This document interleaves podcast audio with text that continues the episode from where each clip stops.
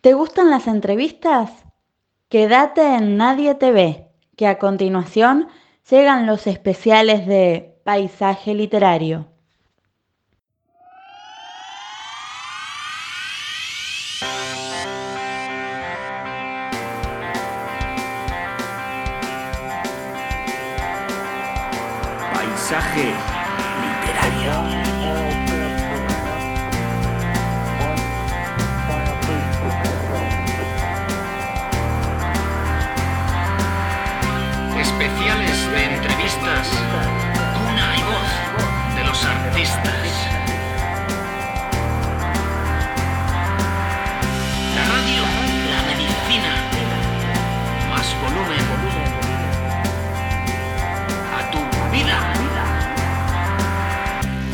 Bienvenido a Paisaje Literario. Muy, muchas gracias y encantado de estar aquí con, con- contigo y con todos vosotros. Y gracias por la oportunidad, claro. No, pero por favor, por favor.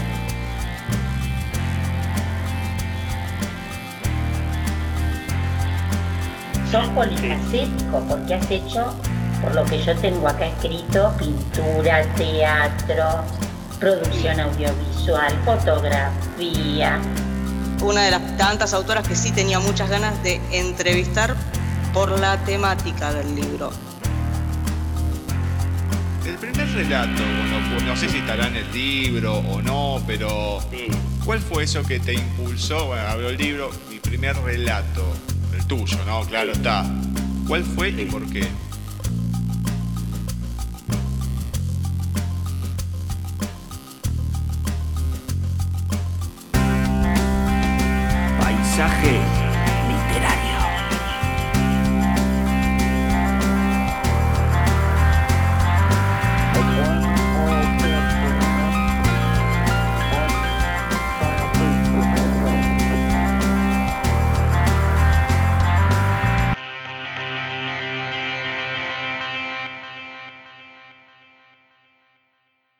Bienvenidos a un nuevo especial dedicado al colectivo malagueño de escritores. En esta oportunidad, en este especial del mes de noviembre, vamos a estar entrevistando a la escritora y abogada malagueña, lógicamente, española, Antonia María Chico. Nos va a estar presentando toda su obra, desde la trilogía de Belbur el Druida, también su libro de relatos, La niña que sueña con las montañas y otros cuentos. Y lógicamente su última novela, totalmente diferente a lo que ya venía escribiendo, aunque tiene esa magia que por lo que pudimos leer e investigar tiene Antonia con sus historias, Amor y Lágrimas. Vamos a presentar a Antonia y a disfrutar de esta charla. Muy buenas tardes, noches, Antonia. ¿Cómo va todo por ahí?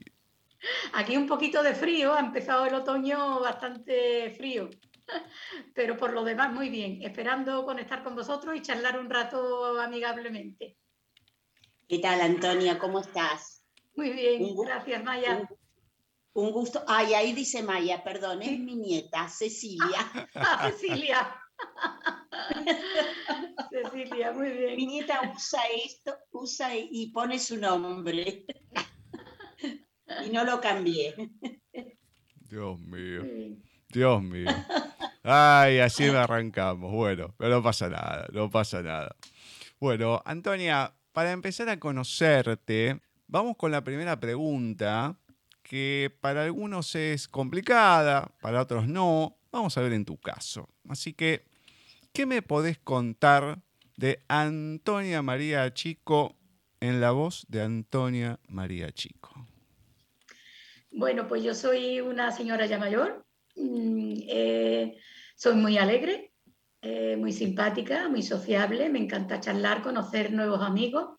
Y estoy encantada con esto de las redes sociales porque tengo eh, unas conversaciones extraordinarias, muy profundas y otras también de simplemente risas, ¿no? Eh, a lo largo de todo el mundo, así que estoy muy contenta y bueno, esto del COVID tiene su cara y su cruz y la cara es realmente que se han hecho muchas amistades, muchas conversaciones, muchos encuentros internacionales entre escritores y estoy encantada de la vida. Aparte de eso, pues he sido 40 años letrada y he ejercido libremente la profesión de abogada y ahora ya estoy jubilada y dedicada enteramente a la literatura y a escribir y estoy muy contenta. Oh, qué Se lindo. nota. Sí. Qué lindo. Bueno, a ver, porque mm, si bien de- esperaste, como estás contando, un poco más a que terminaras de ejercer la abogacía y demás para escribir, pero ¿cuándo es ese momento o cómo es que llegó la literatura a tu vida? ¿Y cuándo fue ese momento, no digo puntual, ¿no? Pero que viste que la escritura era lo tuyo, que querías escribir, que te gustaba. Primero me llegó el, deseo y, la alegría de la lectura. Soy eh, niña lectora. A los siete años mi papá me dejó el Quijote en las manos y a partir de ahí no he dejado de leer. Y bueno, el siguiente libro que me dio fue Julio Verne, con lo cual tengo a dos extraordinarios escritores, uno con mucha aventura y ciencia ficción y el otro eh, totalmente mm, costumbrista, ¿no? Así que bueno, de esas dos fuentes fui eh, creando un espacio en mi vida mm, solo para la lectura y he disfrutado mucho de él hasta que en 2010 eh, un poco ajetreada y estresada del, del trabajo de los tribunales, pues decidí escribir. Y entonces pues me surgió mi primera obra, que es eh, Belbur el Druida, lo tengo aquí detrás. Aquí están los tres libros. Belbur el Druida, Bartine, la hija de Belbur y Alixeo, el espíritu de Belbur. Es una trilogía eh, muy bonita en la que eh, creo yo que me he eh, manifestado mis, todos mis aspectos mm, como persona completa, ¿no? Eh, fantasía, ciencia ficción, eh, me encanta la historia y está basado en hechos históricos y después he creado yo unos personajes. Esa unión de historia y fantasía le encantó mucho a la editorial y me apostó por mí para publicar la trilogía completa. Tanto ha gustado que al segundo mes de la publicación la Universidad de Sevilla, en el décimo aniversario de la Facultad de Comunicación y Periodismo, me otorgó ah, por, por votación de los alumnos el premio al valor literario. Entonces, bueno, yo no había escrito para obtener premios, no había escrito para dedicarme a la, a la escritura, pero sin embargo eso me dio como un empujón para seguir escribiendo. Y entonces, pues, eh, a, a- a petición de los lectores escribí la segunda parte y a petición de la editorial escribí la tercera parte, con lo cual la trilogía está rondando por todo el mundo. Y bueno, lleva un mensaje muy bonito, espiritual, de valores que están muy perdidos y que ahora pues mm, mm, antes de que la niña nórdica estuviera proclamándolos por todo el mundo, ya yo en 2010 pues los escribí, los transmití porque tenía la necesidad de, de, de transmitirlos, ¿no? Es mi mensaje, mi legado. Eh, y son pues la lealtad, el amor, eh, la fraternidad, la amistad y en general el cuidado a la naturaleza, porque me he basado en la cultura celta, porque me encantan las culturas antiguas y estuve estudiando mucho la cultura antigua celta y entonces a partir de esa cultura y el cuidado de la naturaleza, pues creé mis personajes.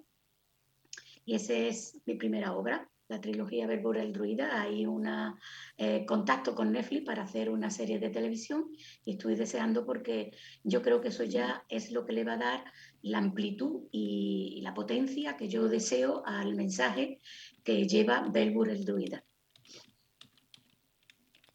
Qué maravilla, qué Sí, maravilla. Así que te vamos a tener en Netflix.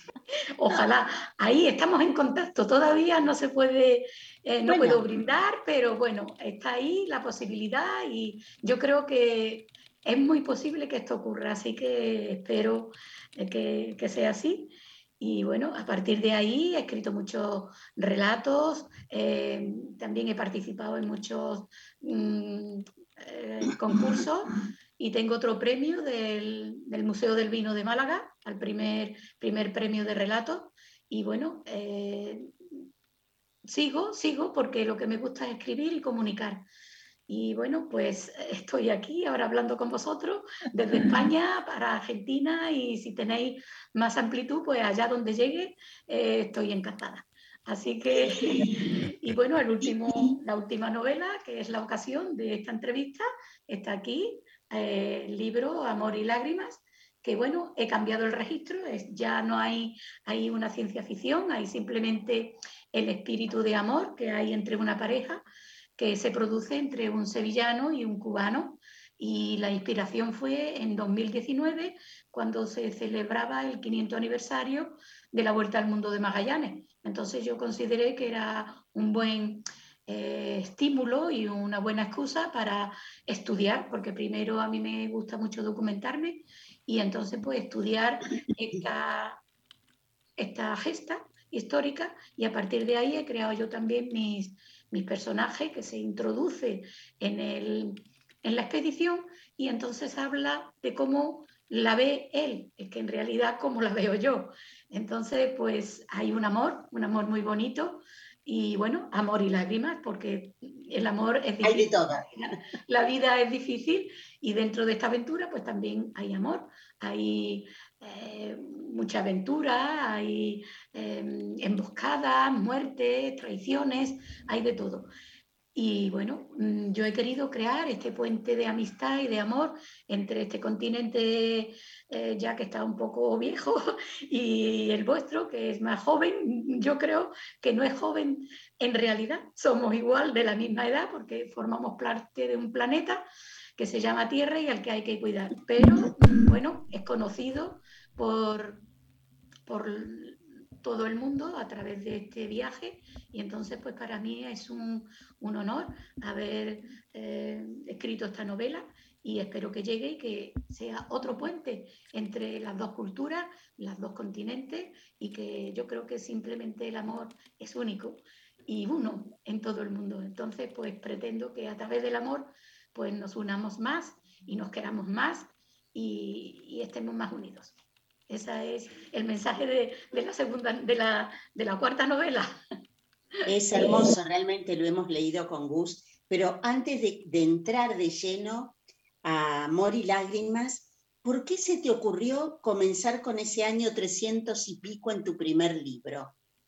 Ah, pues. Allá tan eh, lejos, ¿por qué? Sí, allá tan lejos, pues porque la historia universal eh, siempre me ha gustado mucho y he estudiado siempre a las culturas mm, ancianas, como si dijéramos, ¿no? Las más viejas.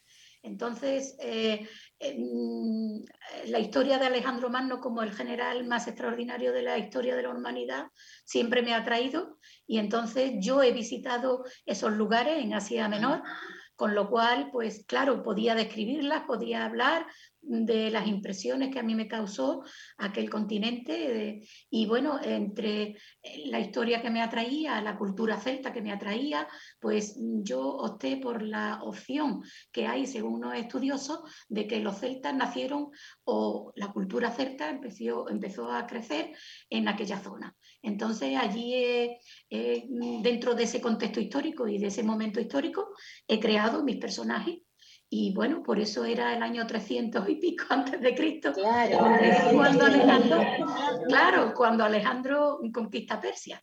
Y entonces ahí es donde yo he contado mm, mi impresión de aquella zona y, y, he creado mis personajes.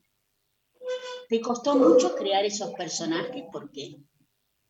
Son una barbaridad, son casi treinta y tantos personajes, pero em, eh, eh, todo parte de Belbur. Belbur es el personaje principal que me lo ha inspirado mi hermano porque es guardia real de aquí del Palacio de Oriente y guardia personal del, rey cuando estaba Juan Carlos I. Entonces es eh, mi hermano como guerrero y que yo creo que también llevamos, mi familia lleva sangre celta, pues em, la figura del, guerrero y del luchador por la libertad y por los valores siempre me ha atraído.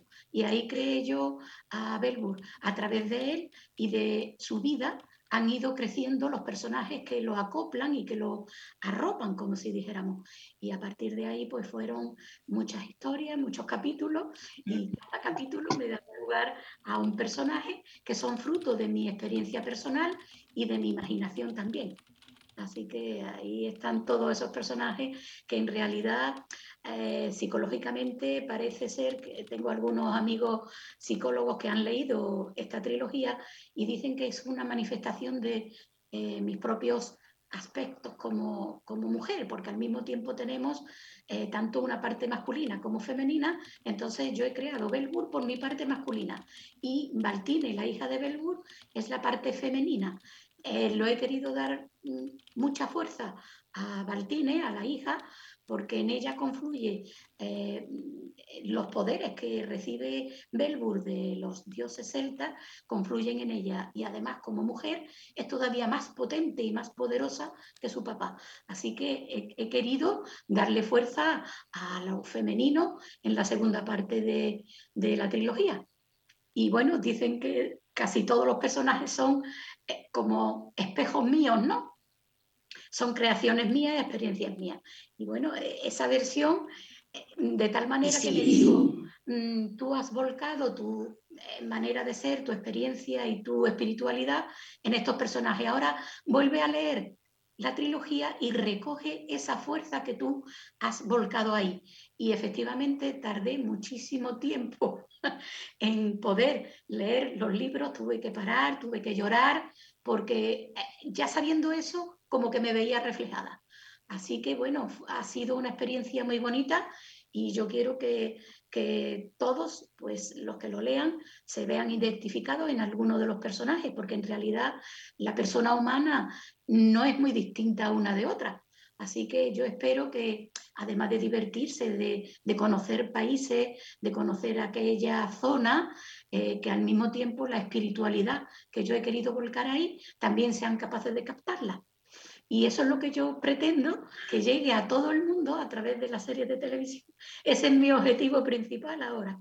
No pensé en escribir, escrito, no pensaba que esto fuera tan potente y bueno, está resultando así. Así que me encuentro muy satisfecha, la verdad. Sí, pero por supuesto.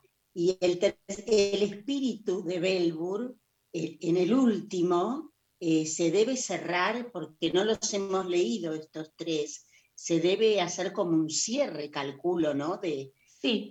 De todos estos personajes. Sí, todos estos personajes. Eh, bueno, eh, la editorial me ha dicho que por qué no hago un cuarto libro eh, ya actualizando el personaje a nuestra época, o bueno, o lo más reciente a nuestra época. Entonces, pues estoy en ello, estoy ya pensándolo y tengo ya algunos, algunas notas y quiero hacer este, este, cuarto libro como cierre para acercar más aún al, al, hombre actual eh, este mensaje que es, bueno, es ancestral, pero yo quiero que, se actualice más y que llegue más a la juventud. Por eso quiero, eh, yo creo que la adaptación que voy a hacer al cine no va a ser eh, muy fiel a, la trilogía, sino va a ser más fiel al, al cuarto concepto que tengo del hombre ah, más actual para hacerlo más espiritual y volver. Claro, porque en realidad el ser humano, claro. Claro, el ser humano sigue siendo ser humano y seguimos siempre con sus idas y venidas, pero me parece muy linda esa idea, muy, muy interesante realmente. ¿Y cuánto tiempo le dedicas, Antonia, a toda esta escritura? Eh, bueno, empecé en el 2010, estuve dos años documentándome sobre los celtas, sobre la historia de Alejandro y sobre aquella zona.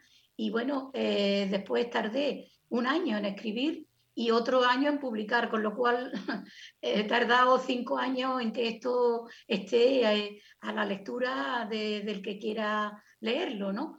Y bueno, normalmente mm, no trabajo con un tiempo determinado ni, ni preestablecido, sino que hoy voy a escribir, me apetece.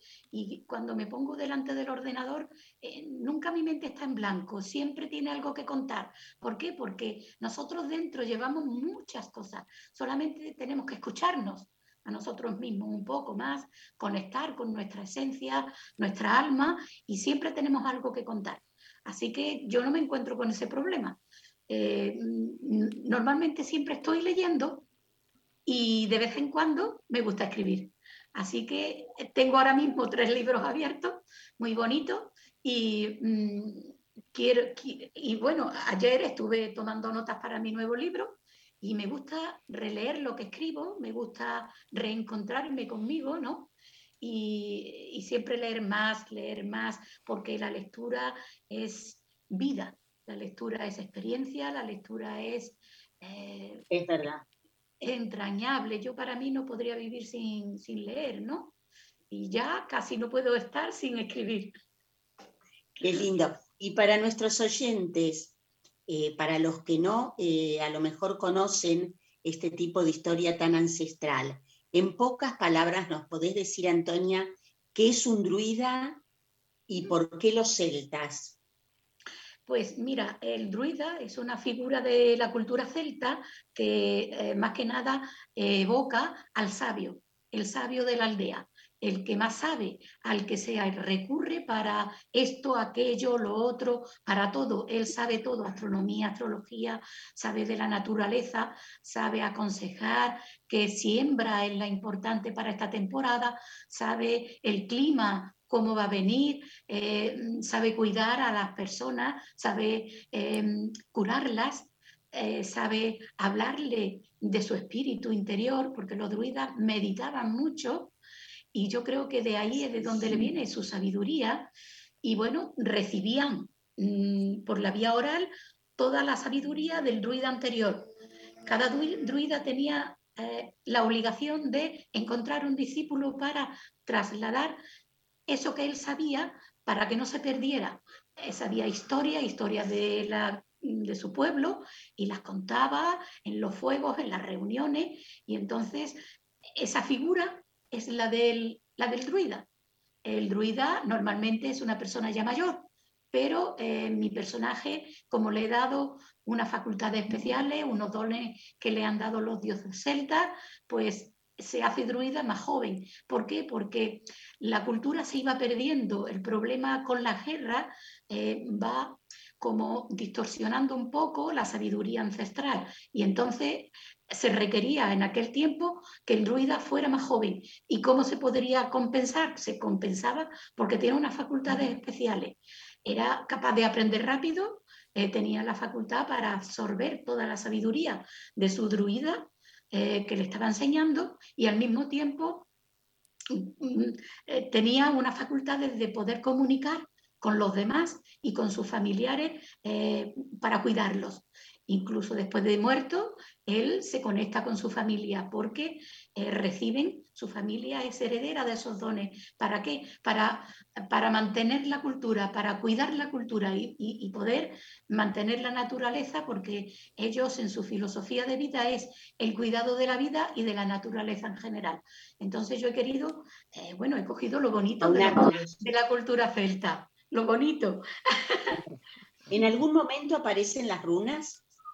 Mm, bueno, sí, aparecen las runas, pero eso solo lo sabe el sabio, solo lo sabe el druida, ¿no? Es, es, una sabiduría que no se suelta en el libro para conocimiento de todo el mundo. Creo que los que tengan interés podrán localizarlo en los libros adecuados. Y no he querido dar eh, a, a cualquiera, no he querido dar esa información, ¿no? Eh, bueno, yo estoy... yo porque he leído bastante sobre runas. Sí.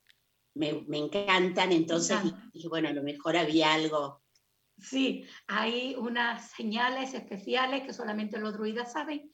Y bueno, eh, eh se convierte en el mayor druida de la época de su tiempo, con lo cual eh, es tan importante, bueno, es, ficticio, pero en realidad la figura nunca muere, el héroe nunca muere, la leyenda nunca muere. Son unos eh, conceptos que tenemos en nuestro cerebro que los recibimos desde que nacemos, ¿no? Es una comunicación que podemos conseguir todos.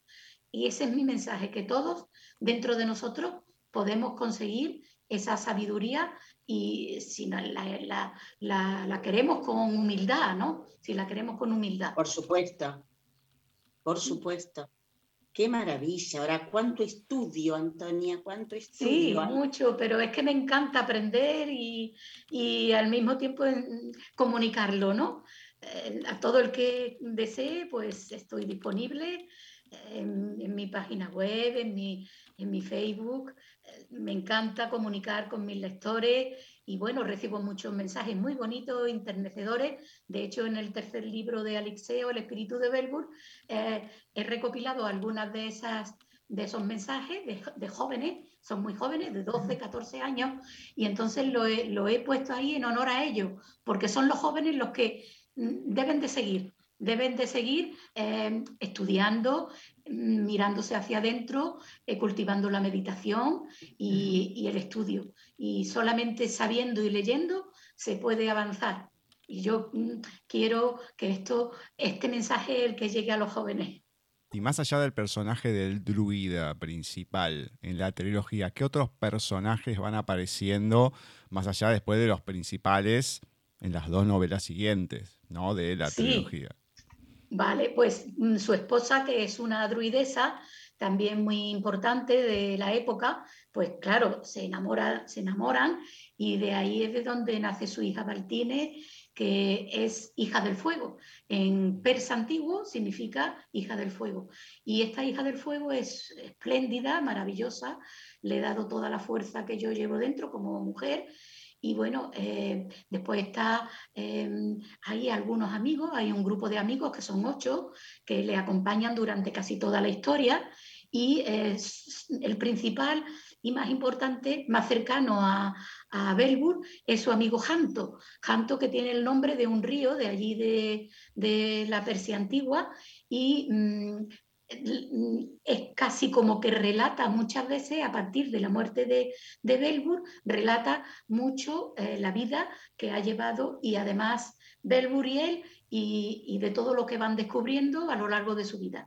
Y además, pues es sin saberlo el que cuida de, de uno de sus descendientes. Eh, bueno, es eh, Daunia, que es la compañera también de este primer grupo, eh, una mujer, como no tenía que estar ahí, Salma, la mujer de, de Belbur, es la presidenta del Consejo de Seis Druidas, que es el que examina a los nuevos sanadores y a los nuevos posibles druidas. Y entonces, pues entre todos van formando un conglomerado de sabiduría al que acudir y, el que enseñan, ¿no? Eh, también hay un arquero que es, es mm, heredero de, de, su papá, que es directamente jefe de los arqueros del ejército de Alejandro y tiene un papel muy importante. Hay un otro druida que es el fabricante de armas, es muy carismático. Yo a todos le he dado un carácter muy, muy bonito. Y bueno, yo es que, bueno, dicen los críticos que han leído que es un libro blanco, hay un libro, si hay guerra, como es natural en aquella época, eh, la vida allí, pues a los, alrededor de los 30 es cuando se, eh, se suelen morir, pero em, durante esa vida le he dado em, una Em, convivencia eh, de esta comunidad de druidas muy bonita, muy armoniosa y bueno, es un libro blanco según dicen ellos porque lo pueden leer los niños de 12 años en adelante. Tengo un lector de 100 años y estoy muy orgullosa porque lee todo. De hecho, tuvo un ictus y bueno, me llamó para decirme que había utilizado el libro de Belbur para leer y, y, recuperar el habla. Entonces, pues mira, esto es un mensaje tan hermoso y tan bonito que a mí me llena de orgullo, ¿no? También otro papá que me había comprado el libro aquí español de Sevilla, yo os, hablo desde Sevilla, el sur de, España, eh, pues que lo había comprado para su hijo, pero su hijo estaba ingresado en el hospital con diálisis. Entonces se llevó el libro para leerlo mientras eh, estaba cuidando a su hijo, ¿no? Y bueno, me decía, mira, eh, estoy aquí con mi hijo, pero me lo ha cogido y no me lo quiere dar, no me lo quiere dar y me ha dejado a medias porque dice que le están cantando el libro de Belbur y que le está distrayendo y le está gustando mucho en, estos tiempos tan largos que estamos pasando en el hospital. O sea, de verdad que tengo unos, mm, unos magníficos y, y, eso es lo que a mí me anima a seguir escribiendo. Creo que ahora me estoy dando cuenta de que es bonito lo que he escrito, ¿no? Y bueno, estoy muy orgullosa de haberlo hecho y, lo que quiero es que este mensaje llegue a todos los lugares del planeta. Qué lindo, qué lindo. Qué, lindo. Y no nos olvidemos de la tercera parte, Alixeo, que es el espíritu de Belbur. O sea, ¿por qué? ¿Cómo es esto? Sí, es que se reencarna en él porque Belbur llega un momento en el que muere, entonces eh, bueno, su familia eh, con la guerra por medio, pues hay mucho, mucha dispersión. Baltine tiene dos hijos y los tiene que llevar para cuidarlos para que no se los lleve secuestrado Alejandro, porque es eh, la normativa cuando se conquista un país, coger de rehenes a los hijos de los reyes y bueno, llevárselos a la corte. Y entonces, pues claro, para que eso no ocurra, Baltine los, los lleva a lugares separados son dos hermanos gemelos, los lleva separados a lugares muy dispares. ¿Para qué? Para que eh, se camuflen entre eh, la población y no se los lleve Alejandro. Así que, bueno, a partir de ahí hay un tiempo en el que hay una desconexión familiar. ¿Qué ocurre? Que cuando nace el bisnieto, no se sabe dónde está, está perdido, y eh, nace precisamente en las fiestas que acaban de ocurrir, en el solsticio de invierno el momento en el que el espíritu de los celtas se comunica con los vivos y ahí es donde el espíritu de Belbur se reencarna en este bebé. Este bebé es Alixeo, que es el bisnieto, y se reencarna su espíritu. De hecho, tiene casi el mismo aspecto que, que, que Belbur, pero claro, eso no ocurre hasta que llega la adolescencia y empieza a mostrarse su naturaleza verdadera y eh, sus costumbres, sus gestos, eh, eh, muchos conceptos que habla eh, y su aspecto físico. Ahí la persona que lo cuida, que es precisamente Hanto, no quiero hacer spoiler, pero claro, empieza a dudar de esta personalidad tan profunda, tan, que se está manifestando tan pequeño, y bueno, empieza a investigar e investigar, y claro, ocurre que, que se empieza a dar cuenta de que es posible que el espíritu de Belfur estuviera reencarnado en él. Pero de ahí hasta que ya consideran estudiar y profundizar, investigar de dónde viene este bebé, pues claro, es, es, todo, todo el libro de Alixeo, el todo el libro, trata, se trata de esto. Y claro, pues yo pretendo que ahora el cuarto libro, pues eh, hay un, hay un, eh, un, bueno, casi 500 años y vamos a en el siglo I después de Cristo. Y ahí ya estoy inventando el, nuevo, el nuevo Bedford. Muy bien, me encanta, me encanta. Qué ganas de leerlo, Gus. No, totalmente. Totalmente, te lo vende bien, ¿eh? Qué ganas de leerlo. Lo vende bien, lo vende bien, Antonia.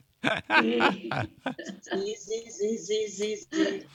Eso espero que les guste a Netflix y, que podamos llegar a hacer un rodaje muy bonito. Ya tengo localizado porque yo he nacido en un sitio donde los celtíberos estaban muy potentes, en el sur de aquí, de Andalucía. Y bueno, eh, creo que llevo sangre celta por parte de mi padre y de mi madre. Mi madre de los celtas del norte, que llegaron hasta Salamanca, y eh, de los, por mi padre del sur. Entonces, yo he tenido una experiencia muy bonita a través de la meditación en el que, eh, según la persona que me guía en esto de la meditación, me ha dicho que era como una iniciación o algo parecido de los celtas antiguos, ¿no? Y bueno, toda esta experiencia que estoy teniendo con la meditación, que me encanta, pues eh, estoy, estoy trabajando en ello y yo creo que, que por eso quizás haya, me haya estado inspirada en esta cultura y, en esta comunicación interior, ¿no? Son los dos posible. Sí. Es muy, muy posible que sea así. Totalmente, totalmente. nos metemos para que nos contés, porque es algo diferente a esto que habías escrito, a lo que es La niña que sueña con las montañas y otros cuentos. Contame cómo surgió este libro y qué hay, qué nos vamos a encontrar en él. Pues este mm, libro es una recopilación de tres cuentos que yo escribí en diferentes épocas de mi vida. Eh, uno lo encontré por casualidad, ya no recordaba que lo había escrito en una caja bueno, soy Capricornio y me gusta mucho eh, organizar, eh, coleccionar, así que no había, no había tirado ese cuento. Lo he escrito a mano en una hoja en blanco y me la encuentro dobladita, la abro y resulta que es un cuento.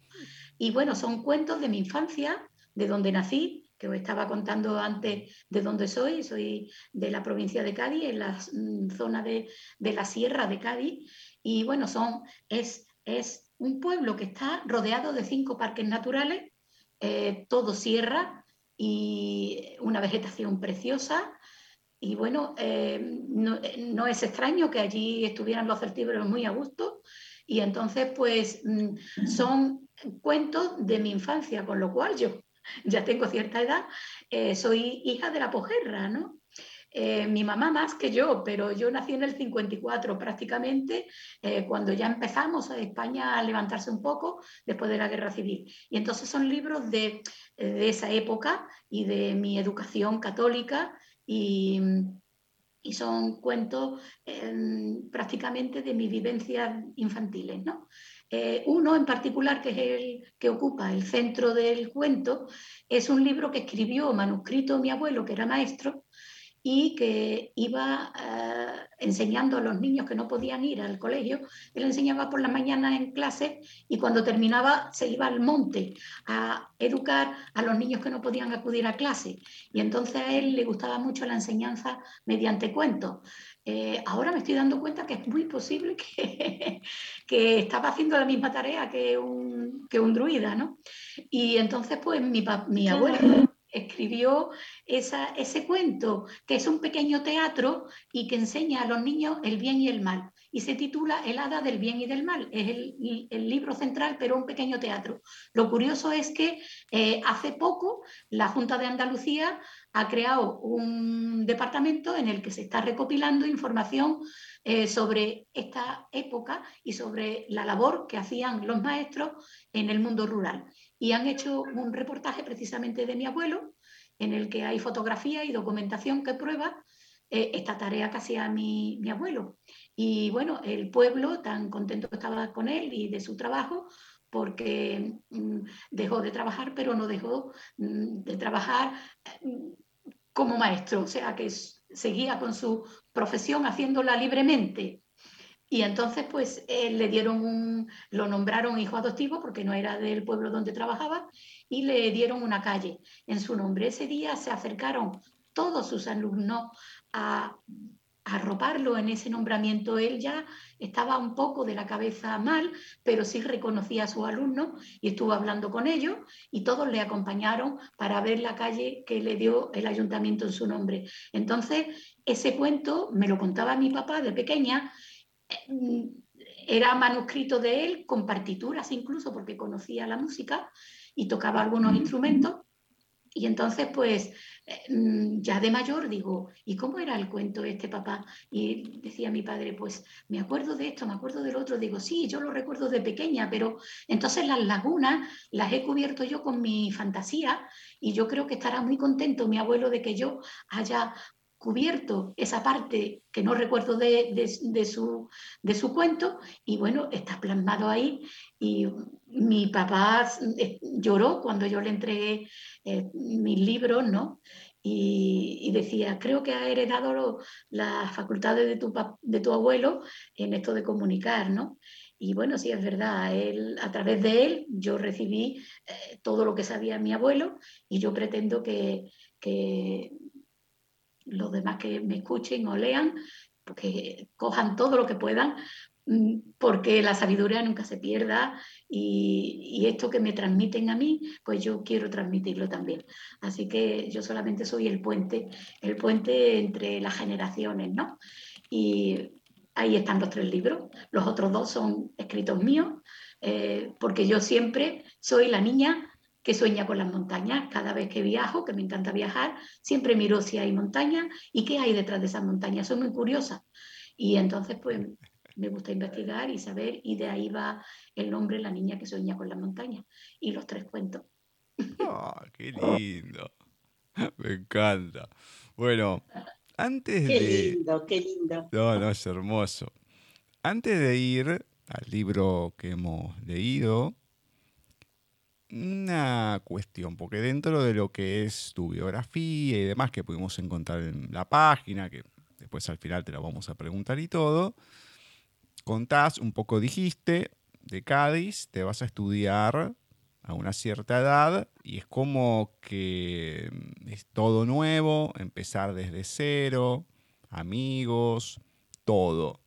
Y un poco es lo que nos podemos encontrar en, en esta novela, en cierta manera, esa cuestión de, más allá de las distancias, porque en la novela hay bastante más, hay que cruzar todo el océano, etcétera, etcétera, pero esa cuestión del, no del destierro, pero de salir del lugar de uno, de lo que uno tiene como propio, y tener que ir a otro lugar y empezar de vuelta, ¿no? Un renacer, por decirlo de alguna manera. Entonces, esa situación, ¿cómo fue en tu vida? ¿Cómo la sentiste? Y si hay algo como que se pudo plasmar en este libro o que sentís que se haya plasmado.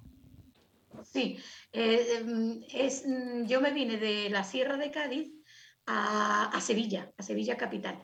Y aquí para poder estudiar mis hermanos y yo. Yo elegí la, carrera de Derecho, mi hermana Biología y mi hermano eh, el, lo militar. Entonces, mm, eh, para mí, eh, yo lo viví, lo viví, lo viví como una superación de dificultades que la vida pues nos ponía. Porque en el pueblo entonces, ya sí, pero entonces no había para seguir estudios. Así que nos teníamos que venir a Sevilla.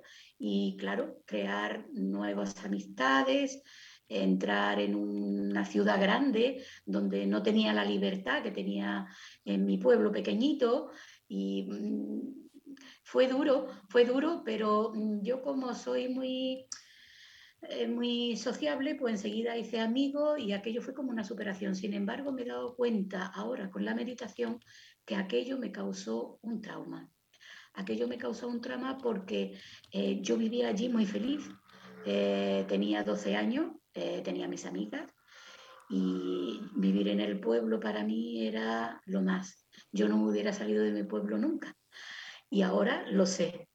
Así que lo echo mucho de menos y viajo mucho allí. De hecho, eh, ya he ido muchas veces a presentar el libro a los escolares, a los escolares los cuentos, al instituto y a los otros colegios privados eh, los libros de Belur y me quieren mucho y mm, siempre que digo al alcalde eh, quiero ir para allá, prepara que tengo una nueva novela, pues para cada novela me han, me han acogido con mucho cariño y bueno, me quieren un montón y yo estoy en contacto continuo con mi pueblo y es una llamada que yo noto dentro de mí cada día que me levanto. Es una cosa muy curiosa porque deseo estar allí y cada vez que puedo voy. De hecho, hace muy poquito, eh, el mes pasado, estuve en el pueblo contiguo porque mi bisabuela era de allí y presenté mi libro. Tanto le gustó al alcalde el libro de Belbur porque me dijo, aquí de ahí ha surgido cosa curiosa, el contacto con Netflix. Me dice, este, esta trilogía se podría eh, rodar aquí. Le digo, por supuesto, yo quiero que se ruede aquí en España, que sea un héroe español, que sea algo que exportemos bonito para todo el mundo. Y, me encantaría que se celebrara aquí porque ahí tenemos pantanos, ríos, eh, montañas nevadas y, y, tenemos de todo, podemos rodarlo perfectamente. Hay castillos antiguos, en ruinas, que sería maravilloso para los celtas y para la época que ahora estoy tratando en mi cabeza de, de, proporcionarle a Belbur, ¿no? Entonces me dice, se ha rodado aquí una serie que se llama Feria por Netflix. Ahora mismo conecto con, con el productor que ha estado aquí y le voy a hablar de tu libro. Y al cabo de unos días me dice, oye, que he hablado con Netflix, que están muy interesados y que quieren leer el, libro de Belbur. Así que se lo he mandado y, bueno, con la nota explícita de que ahora eh, rodar, sí me gustaría rodar la parte eh, que he comentado antes de un, un más contemporáneo y rodarlo allí en aquella zona, ¿no? Porque el alcalde de mi pueblo también me facilita que para todo lo que necesite está el ayuntamiento de mi parte para poder rodar allí. Eh, así que, bueno, tengo, cada vez hay más posibilidad de que esto ocurra. Y bueno, eso fue eh, que yo mm, llevo dentro de mí, eh, en respuesta a tu pregunta, aquel lugar, porque yo sé que allí, si hubiéramos estado en época antigua con los celtas, yo habría tenido mi iniciación como celta.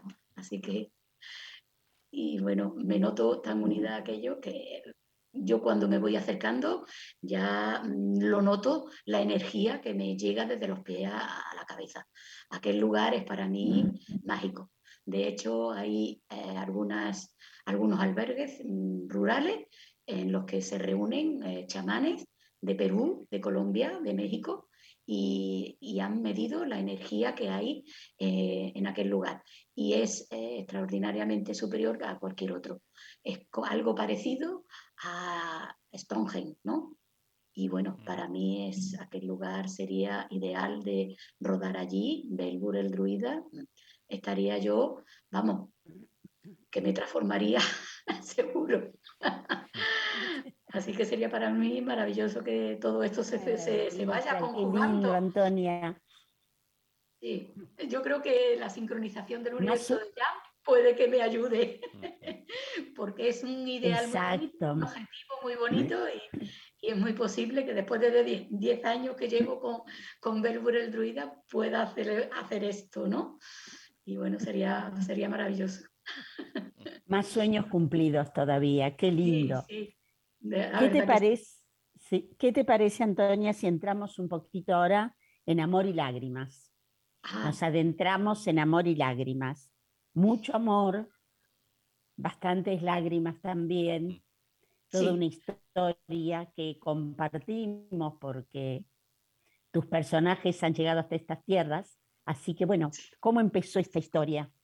Ya nos comentaste un poquito, ¿no? Que justo a los 500 años que empieza con un jovencito de aquí, de un barrio de Triana, desde donde salieron casi todos los, los, mm, los soldados y los, y los navegantes para ir a, este nuevo mundo.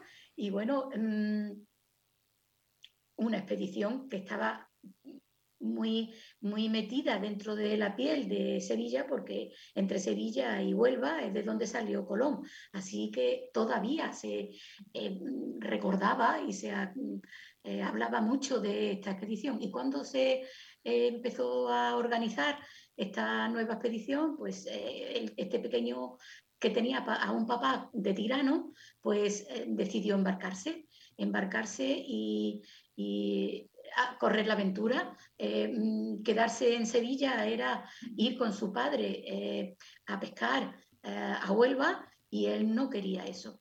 Y al mismo tiempo no se llevaba bien con él porque trataba mal a su padre y a sus hermanos. Con lo cual, él como mayor, pues tuvo esta idea y, y, mm, y conectó con el fraile que ayudaba a, Magallanes para, para embarcarse y le ayudó para que él se embarcara como ayudante personal.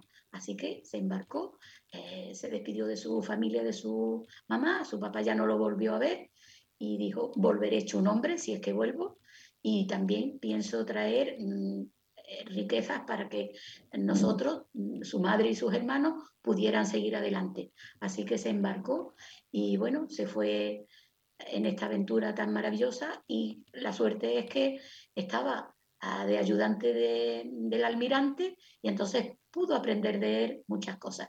Me estoy dando cuenta ahora de que la figura de Magallanes hizo como de maestro también a, este jovencito. Le enseñó todo, le hablaba porque tenía poca, poca comunicación, era un hombre muy callado, Magallanes, entonces tenía poca comunicación con sus otros capitanes. Y entonces pues a este pequeño como que lo tenía más cerca, pues le hablaba y, él fue aprendiendo de él, aprendió a navegar, se hizo un hombre, volvió con, fueron, fueron dos años pero claro, la diferencia, eh, mm, con todo lo que había vivido y su experiencia, volvió hecho un hombre y además muy considerado. Y eso fue lo que le facilitó el que poder encontrar fácilmente trabajo. Y, se, y bueno, ahí de repente apareció la chica cubana que se enamoró de ella y todo su afán era poder conectar con ella. Y bueno, eh, mm, al volver pudo enrolarse en el barco que tenía su padre mercante entre Cuba y Sevilla. Ya lo hacía su papá y ahora lo hacía él, porque lo había heredado de su padre. Así que Santa Cruz, pues mm, Cristóbal de Santa Cruz lo, pudo contratar y bueno, eh, ya cuando vino como un personaje eh, con cierta fama y de buen marinero, pues eh, le pidió otra vez ayuda al fraile y eh, a través de él pudo conocer a la familia de, de donde era ella y a, partir de ahí pues pudo eh, cortejarla como si dijéramos que en aquellos tiempos, ahora ya no se lleva, pero en aquellos tiempos era permiso de papá, permiso de la familia y, y cortejarla de cierta manera, de, según las costumbres. Y entonces, claro, eh, ya se casaron y, y, el padre Santa Cruz pues lo, le, lo admitió primero como trabajador en, en su barco y, se fueron a Cuba. Y entre Cuba y Sevilla es donde se eh, fragua toda la historia de amor y lágrimas. Este amor entre ellos es muy fuerte, pero al mismo tiempo la distancia eh, hace romper eh, cierto... Exactamente.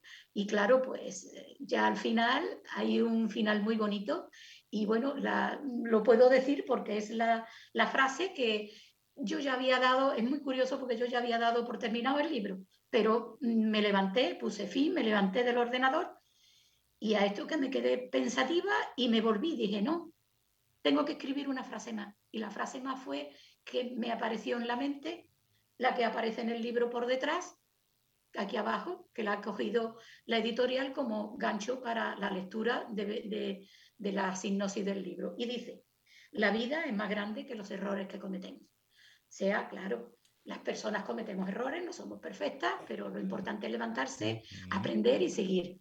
Y claro, eh, al final el amor vence y, esta frase es muy bonita y tiene mucho sentido, tiene mucho contenido y si se piensa en ella, pues yo creo que nos va a todos, ¿no?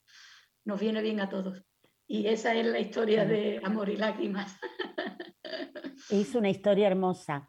Yo em, lo que me gustó mucho fueron eh, en ese amor juvenil o casi de niños, las cartas, esas cartas que inclusive la que él le da así muy escondido, le dice, mi apreciada Pilar, me llamo Manuel y no puedo dejar de pensar en ti. Mi condición humilde no puede aspirar a pedirte hablar ni mucho menos presentarme ante tu padre. Me embarco en el bueno, y ahí le, me pareció tan tierno, y ella después le deja el guante, ve ahí, ahí está, ya me empecé a emocionar. Eh, y le y le, qué raro, ¿no, Gustavo? Sí, sí, sí. y después, por tu carta sé que te llamas Manuel. Te agradezco tu sinceridad y que me cuentes tus planes Ay, no, no, realmente esas dos cartas y la que él después deja, cuando ya las cosas no estaban bien, que es una especie de poema, me encantaron, me encantaron, me encantaron, amada mía. No, pero ahora no lo leo porque me voy a poner a llorar. Ah. Sí. Sí, es que mi parte em, que tengo que superar es que no soy poeta, yo soy de prosa y no soy poeta, pero el, poeta que ha hecho el prólogo, que es precisamente un cubano, pues nos conocemos mucho desde hace 18, 19, 20, desde hace tres años y soy colaboradora suya en un programa que tiene en Nueva York. Y eh, soy corresponsal desde aquí a, él. Y eh, cada primer lunes de cada mes pues eh, se pone en contacto conmigo y, charlamos y llenamos un espacio de su programa. Se llama Conversando conmigo.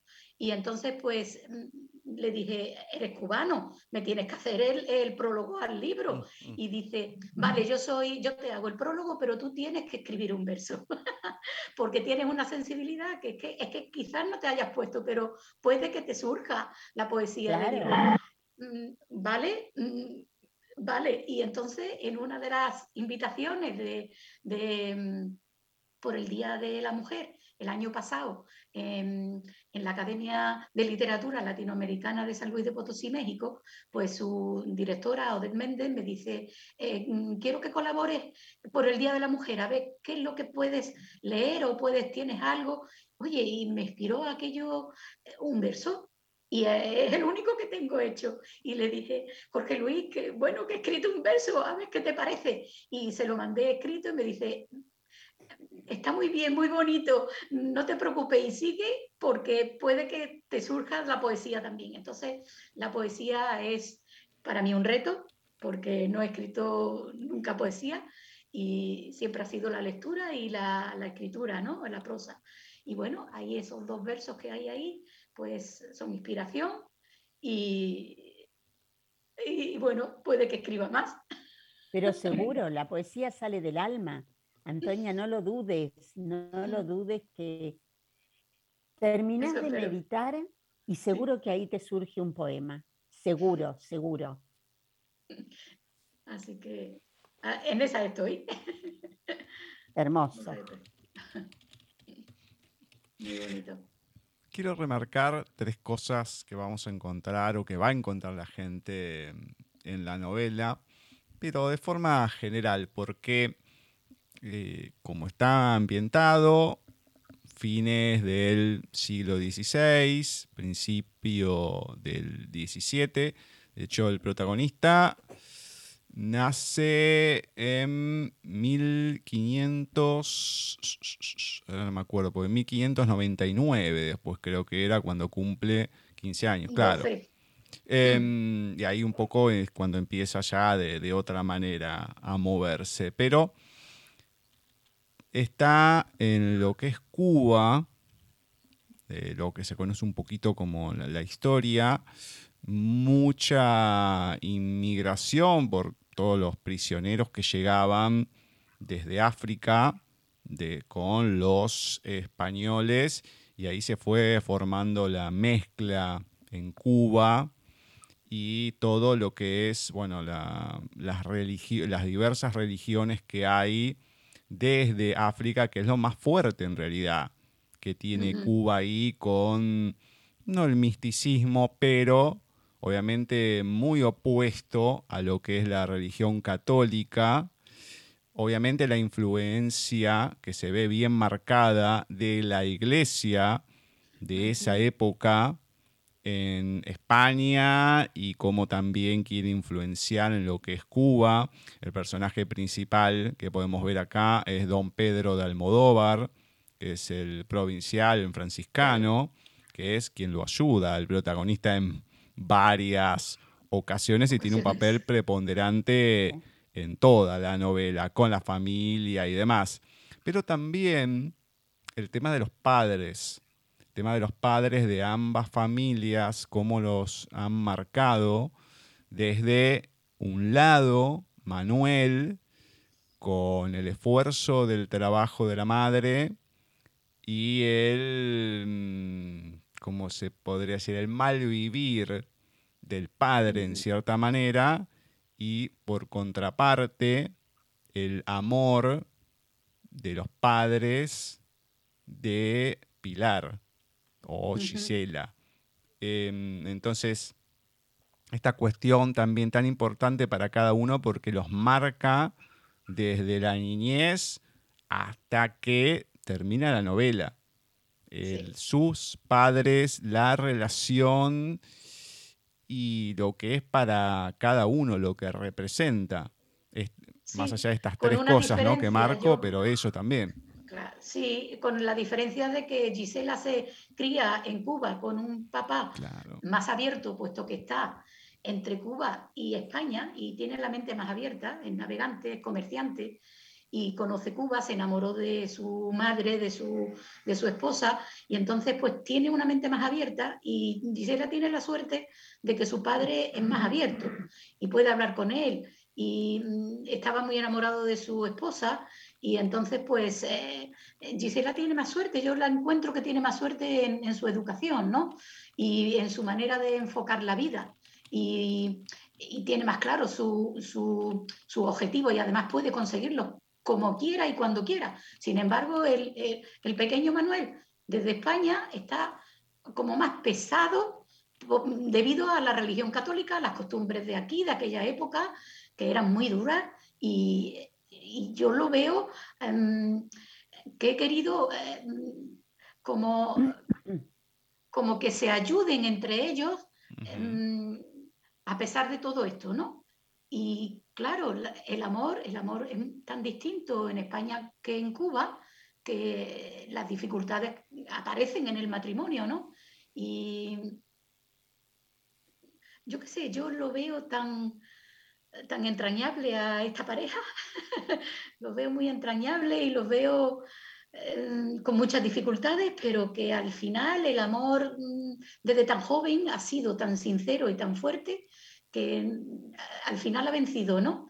Y me parece, me parece que muchas personas y muchas parejas pueden verse reflejados, no porque sean mixtos entre Cuba o, y España, sino aquí mismo, ¿no? Con unos con una educación mucho más avanzada o más abierta y otros con una educación más, más triste, más pesada, más gris, ¿no? Más oscura, que en la España de aquella época, bueno, y todavía hay mucha, eh, mucha tradición todavía por medio, ¿no? Pero bueno, vamos avanzando en eso y creo que ahora hay más libertad y eh, espero que los jóvenes lo que tienen que hacer es formarse mucho y poder tener la mente más abierta a, cualquier tipo de circunstancia que les pueda eh, limitar sus facultades y su manera de vivir. Y eso es lo que yo he querido poner ahí, ¿no? Que a pesar de las dificultades, el amor vence y la voluntad vence. Y sobre todo mm, la formación, ¿no? La formación, el estudio, la formación. Eso es lo más, lo más importante. Y hay, hay un personaje en esta obra que a mí me encanta, que es Ana, la mamá de Manuel, que con su precariedad, digamos, de estudios, pero con los valores que tiene, si bien en la obra no es un personaje que habla, que está en todo, está atrás de todo, me pareció un personaje súper logrado, porque desde el silencio, desde la observación, ese personaje tiene muchísima importancia. Antonia, realmente te felicito porque es un personaje que lo has trabajado eh, para que sea ese, ese personaje. Esa Ana, mamá de Manuel. Y mamá de todos después. La mamá de todos. Y, la mamá de todos. Sí, la mamá de todos. Además es, es, no es, la, es una mamá, sino la mamá. O sea, lo, el concepto de mamá. Eso, el concepto de mamá, el concepto de eh, a quién acudir, eh, la que quiere a todos, la que quiere que todo en la casa y en la familia sea armonía, la que ayuda, apoya, eh, regaña cuando es necesario, eh, pero es como Pone límites. Eso es. Pero es como la guía, ¿no? Es alguien a quien recurrir. Mm, me gusta mucho la figura de la mamá. Me gusta mucho porque mm, creo que es una figura que en la sociedad es muy importante. Y bueno, sí, ya lo creo. Sí, antes de pedirte lectura, voy a marcar algunas cositas que siempre hacemos. Más allá de dos personajes fundamentales y uno por el cual decidiste escribir, empezar la novela, que es Magallanes y toda su travesía, cómo terminó y demás, después cómo lo continuó el cabezadura, un poco más como lo definís, de El Cano, con la vuelta, bueno, que se fue, también que no volvió ni nada, pero ese personaje mm, presente y omnipresente que es Magallanes, porque si bien se empezó con eso, después dura pocos capítulos, pero persiste en la historia, en Manuel, en las historias que cuenta, en las enseñanzas, en... Recuerdos. El, claro, en los recuerdos, en el aprender no solamente a navegar las estrellas, sino también las letras, el aprender a, leer, porque cuando se embarca solamente sabe poner el nombre para firmar, que es lo que le pregunta el fraile, y bueno, y después ahí es como se va formando, no solamente como hombre, sino como persona, y a instruirse, y es lo fundamental para que después se desarrolle todo lo de la historia y se pueda mover en el mundo.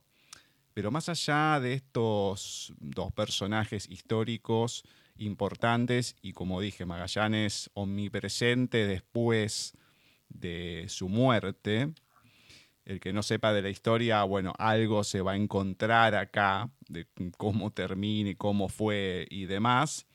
Pero momentos que me gustaron, uno el enfrentamiento con los piratas, no solamente en la costa, sino en el mar. El del mar es un poquito más, digamos, más allá que es corto, pero como que te da un, más eh, tensión porque están en el mar, precisamente. Y lo que pasa, que es lo que pasa, que la gente lo lea, obviamente, que se imaginen lo que se quieran imaginar, después vean ahí y bueno, después que lo comenten una situación que me pareció terrible, que es un interrogatorio que le hacen a unas personas mm. que mm, uno dice, bueno, tienen a un perro que lo usan para asustar y genial, y bueno, va a quedar ahí.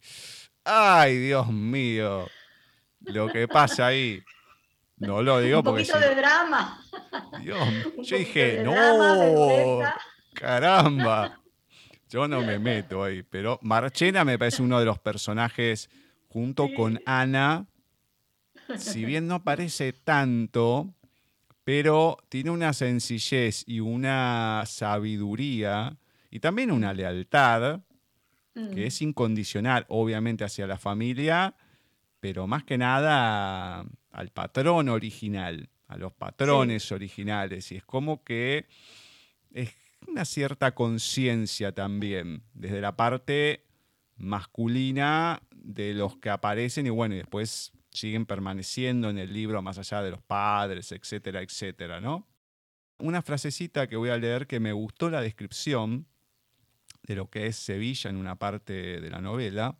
Es una ciudad grande, ruidosa, con damas bien vestidas y casas grandes donde se reúne la alta sociedad. Ese ajetreo da trabajo a muchas criadas y mayordomos. Las iglesias y conventos abundan por toda la ciudad dentro de sus murallas. Me encantó, me encantó porque es algo muy cortito y en pocas palabras das una pincelada tal cual de lo que es y de lo que uno se puede imaginar. Con eso solo uno ya se imagina todo el ambiente, por lo menos de esa parte, porque pues, bueno, lógicamente lo del puerto, etcétera, etcétera, que está descrito en otra parte. Y mm. la última que voy a compartir, que me pareció también magistral, que tiene que ver con, sí, el puerto, los barcos, el desembarque. Cuando se suelta la pasarela y se recogen los cabos del amarre, es una sensación tan extraña que parece que mueres un poco al alejarte del muelle. Me encantó.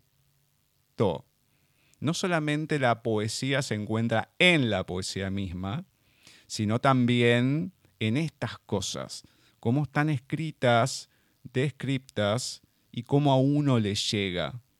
Estas partecitas son las que a una novela le dan magia. Así que bueno, quería destacar esto porque me, encantaron estas partecitas. Sí, sí, muy bonito, sí. Los paseos de la pareja eh, por la ciudad, en fin, todo es muy bonito. Eh, he recurrido también a mis recuerdos porque ah. aquí me enamoré con, con 13 años y me casé con esa persona y sigo 45 años después. Oh. Eh, y claro, he recurrido también a mi propia experiencia porque yo llego a Sevilla y para mí es desconocida, pero veo toda esa magia que hay en la ciudad y me enamora, me enamora y entonces he querido transmitirlo porque la ciudad es eh, bellísima, es una ciudad mm, muy bonita porque está rodeada eh, por una muralla y al mismo tiempo la muralla eh, de iglesias, de capillas, de iglesias, conventos. Entonces, dentro vivo yo, dentro de esa ciudad antigua, primitiva, vivo yo. Y claro, mm, es una sensación muy bonita de vivir en una ciudad con tanta historia. Y claro, aquí es donde me enamoré y aquí es donde mm, me surge a mí también el amor y me surge la sensación de, pareja y de un objetivo en común, un futuro. Entonces, claro, mm, hay mucho de mí, como si dijéramos en esa novela, ¿no? Eh, hay pinceladas, pinceladas de enamoramiento de la ciudad y pinceladas que eh, me gustaría que le gustara a todos cuando la lean, ¿no? Y tengan curiosidad por conocer la ciudad de Sevilla. A mí me encantaría conocer Cuba, algún día iré. Bueno, realmente. Ahora, ya que, mm, como dice un amigo que tenemos, que cuando la pluma se agita en la mano del escritor, siempre remueve un polvillo de su alma, y lo que estás contando, sí. tu enamorado para no contar el qué, ¿hizo alguna locura como Manuel? Sí, hizo la locura de que una vez pues yo salía de viaje de Sevilla hacia Valencia, que está eh, pues ocho o nueve horas de camino, y bueno, cuando llegué a casa de mi tía, donde íbamos a pasar unos días de vacaciones, pues mi enamorado estaba en el balcón antes de que yo llegara. No. Entonces aquello... sí me había despedido a la salida de la ciudad y cuando llego al lugar de vacaciones me dice mi padre, mira, ahí tienes a tu Enrique. Le digo, ¿cómo que? Dice, sí, mira, ahí en el balcón. Y yo no me lo podía creer. me asomo por, me asomo por, por la cristal del, del coche y digo, pero si es verdad, papá, y dice, pues claro, si no, no lo ves, dice, lo que no sea capaz de hacer Enrique por ti, no, dice, ya te estarás dando cuenta, ¿no? Le digo, sí, mira, fue muy curioso, ¿no? Me gustó ese, ese detalle de estar allí para recibirme a donde yo iba después, después de un viaje tan largo, ¿no? Había cogido el tren y se había ido el oh. tren. ¡Qué locura! yo decía, hizo un viaje cuántico el muchacho, de sí, ¡paf! Y viajó de un lado al otro de la nada. No, qué increíble, qué lindo, qué lindo. No, no, fue. Tendríamos 18 años o 17, no sé, por ahí, por ahí. Qué lindo. No, maravilloso cuando se dan estas cosas. Maravilloso. Bueno, antes de finalizar de las redes y todo, donde conseguir los libros, ¿nos regalás algún fragmento de Amor y Lágrimas o de lo que quieras? Sí, mira, tengo aquí mm, uno muy bonito. Ah, mira, es un, es un, pasaje de la página 167 eh, que dice así, dice, eh, esta es ella, ¿eh? ¿eh? Gisela o Pilar cuando se cambia el nombre. Su corazón es un torbellino de sentimientos, su cabeza un lío de pensamientos, su estado real un pozo de amargura. ¿Cómo digerir esta carta? Manuel no cuenta nada, no se disculpa por nada en concreto. Dice que la quiere, no lo entiende, que ha de perdonar. Son tantas cosas. No hablar, desaparecer de casa sin saber con quién está, Beatriz u otras. ¿Cuándo empezó? ¿Terminó o ha acabado? La indiferencia, el desapego, la ignorancia, el silencio. y tantos sentimientos anulados, confianza, ternura, comprensión, convivencia. ¿Acaso vale el sexo más que todo esto? No le puede pedir ahora perdón y ya está. Las lágrimas por la situación de abandono corren por sus mejillas y mojan sus manos. El cansancio de llorar y llorar provoca que se quede dormida de madrugada, casi al despuntar el alba. En sus sueños es su madre quien la consuela. Su subconsciente la ha traído a su mente. Ella, tan hermosa y fuerte, la coge de las manos y le habla, aunque no oye sus palabras. Ella la aprieta contra su pecho, le acaricia sus cabellos, le seca las lágrimas. Su mirada le quita dolor. Al despertar, aún siente la magia de su poder, de su poder tranquilizador, y siente la necesidad de verla. Del cajón de su tocador saca la única foto que conserva de su madre. Siempre la lleva con ella a todas partes. Al mirarla, siente la cercanía de ella como en el sueño. Necesita abrazarla, sentir su calor y oler sus ropas. En su cabeza recibe un mensaje. Hay que seguir hacia adelante por el hijo que aún duerme tranquilo. Pero le cuesta dominar su dolor y contener el llanto. Ana la ha oído, es, su suegra. Es ese llanto tan particular, uno que solamente las mujeres padecen. Ana lo ha reconocido y la entiende perfectamente. Aún posee recuerdos de ese dolor y llora por la esposa olvidada, por todas las esposas olvidadas y por ella misma. Ana sube al dormitorio y la ve dormida. Deja que descanse, haciéndose cargo del pequeño que ya cumple tres años. ¿Cuánto tiempo hace que le advirtió Manuel de aquella señora? ¿Os gusta el pasaje? Es muy bonito, ¿verdad? Hermoso. Hermoso, a ver. Muy lindo. El consuelo de la mamá siempre, ¿verdad? Sí, obviamente, obviamente. Tiene esa cuestión de la tristeza ya ahí, pero es un pasaje hermoso y clave también. Es un punto de inflexión para Pilar. Esa Ana siempre. Muy espiritual. Claro. Presente. Sí, sí, sí, totalmente. Bueno, contanos dónde se pueden encontrar tus novelas, dónde están y demás. También dónde la gente te puede encontrar a vos, la página, blog, todo, contame. Pues eh, yo estoy disponible para cualquier conversación a través del Messenger por mi página de Facebook, Antonia María Chico Lobato, y después eh, mi página web, antoniamariachico.com eh, mi teléfono lo puedo dar perfectamente 629-745632, pero es más cómodo y más barato comunicar por Messenger o WhatsApp a través de ese número de teléfono. Y bueno, eh, se puede encontrar en España, Portugal, por, toda, por todo el mundo a través de Amazon. Y también está en ebook. O sea que no hay problema conseguir mis obras, leerlas y comunicar conmigo para lo que quieran, consultar y comunicarme sus impresiones, que me encanta que recibirlas porque siempre aprendo. Se aprende mucho de los lectores, lo que más les gusta, lo que más les ha impresionado, lo que más les ha impactado.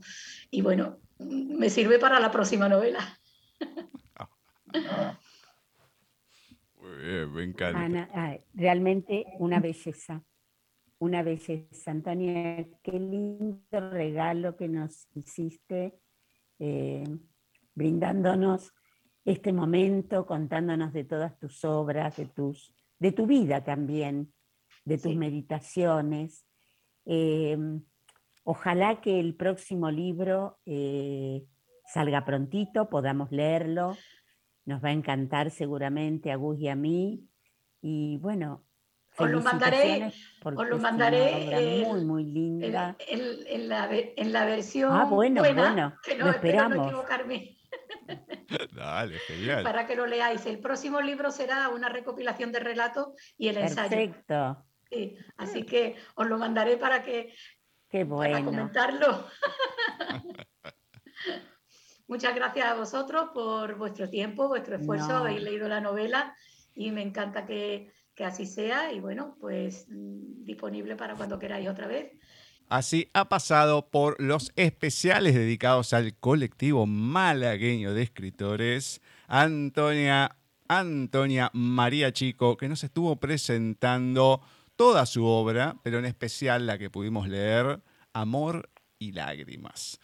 Qué linda persona que es Antonia, hermosa. Sí, realmente muy agradable, sabe mucho, estudió mucho, estudió mucho para escribir estos libros y bueno, realmente un lujo haberla tenido Gustavo con nosotros. Esperemos Que, que se repita. Ojalá, sí cuando salga el nuevo libro, que lo mande, el de relato, lo leemos, la entrevistamos de vuelta, no hay problema. Acá, seguro, seguro. en el programa de paisaje, no importa, el lugar va a haber seguro, pero mm, qué lindo es encontrar gente así, ¿eh? Seguimos encontrando gente muy linda, con, con, buena energía, no sé, es eh, algo, algo especial que, que se da. No, todo el tiempo, además. Sí, no, no, no. hermoso, hermoso hermoso. Si te parece, ya que llegamos al final de este especial, respiramos un poquito y en unos minutos volvemos con el programa de paisaje. Perfecto, Gus. Así es. Bueno, quédense ahí, que en minutitos nada más llegamos con las lecturas, una nueva entrevista y mucho más en otro programa de paisaje literario.